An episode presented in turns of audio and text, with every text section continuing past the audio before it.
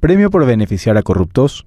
El diputado colorado cartista Yamiles Gaib presentó dos proyectos de ley. Uno para beneficiar a narcotraficantes con una delación premiada y otro para beneficiar a funcionarios públicos corruptos con una devolución premiada. E incluso alegó que los corruptos no son peligrosos, mientras se gestaba el comisionamiento a Itaipú de Nabila Gaib Ortega, hija del cuestionado legislador, que incluso había sido sancionado por acosar a una periodista. El miércoles último entró al orden del día el polémico proyecto de ley de Yamiles Gaib, que modifica el artículo 67 de la ley número 1160-97, Código Penal Paraguayo. El mismo tiene como fin reducir hasta el 50% las penas carcelarias a funcionarios públicos que devuelvan lo robado. El proyecto de ley ingresó al orden del día sin dictamen. Esgaib alegó en defensa de su proyecto de ley para qué queremos en la cárcel a la gente que no está aportando nada y a una persona que no es peligrosa criminalmente. Son delitos económicos y son personas que saliendo a la calle no van a arriesgar la vida del ciudadano.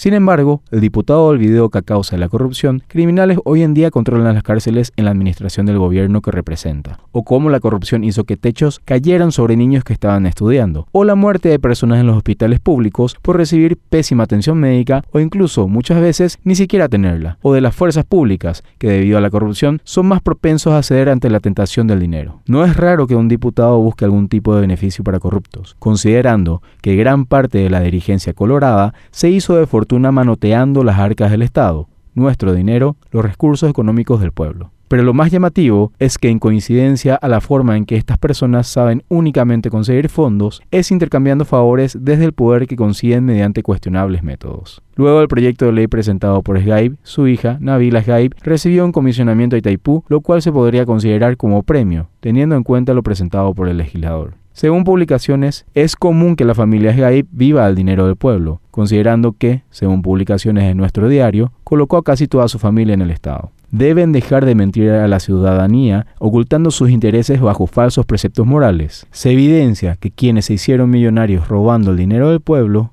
hoy buscan blindarse como sea.